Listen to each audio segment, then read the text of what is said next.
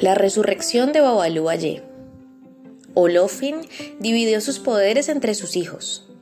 A Ochun le dio el río, a Changó el trueno, a Oya la centella, a Ogún los metales, a Orunmila el poder de adivinar, a Eleguá el ser mensajero de los dioses y dueño de los caminos.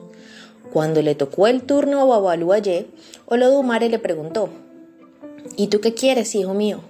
El orisha le respondió, quiero que me des el poder de tener relaciones con todas las mujeres que viven en el mundo.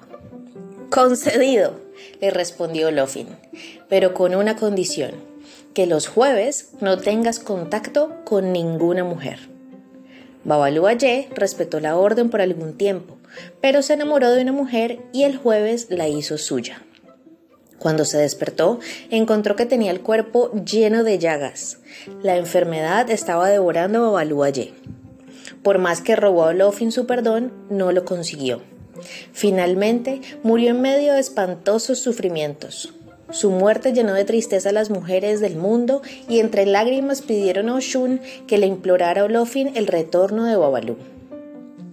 Ochun fue al palacio de Olofin y esparció por todas partes su oñí, que tiene el poder de despertar la pasión en los hombres. El oñí revivió en el viejo ansias enormes de vivir. Olofin le rogó a Ochun, dame un poco de oñí, porque me siento joven de nuevo. Ochun entonces puso en práctica la parte final de su truco y le respondió, si resucitas a Babalú te lo daré. Concedido, respondió Olofin. Ochun le dio Oñi y Olofin le devolvió la vida a Babalu con lo que llenó de alegría a todas las mujeres.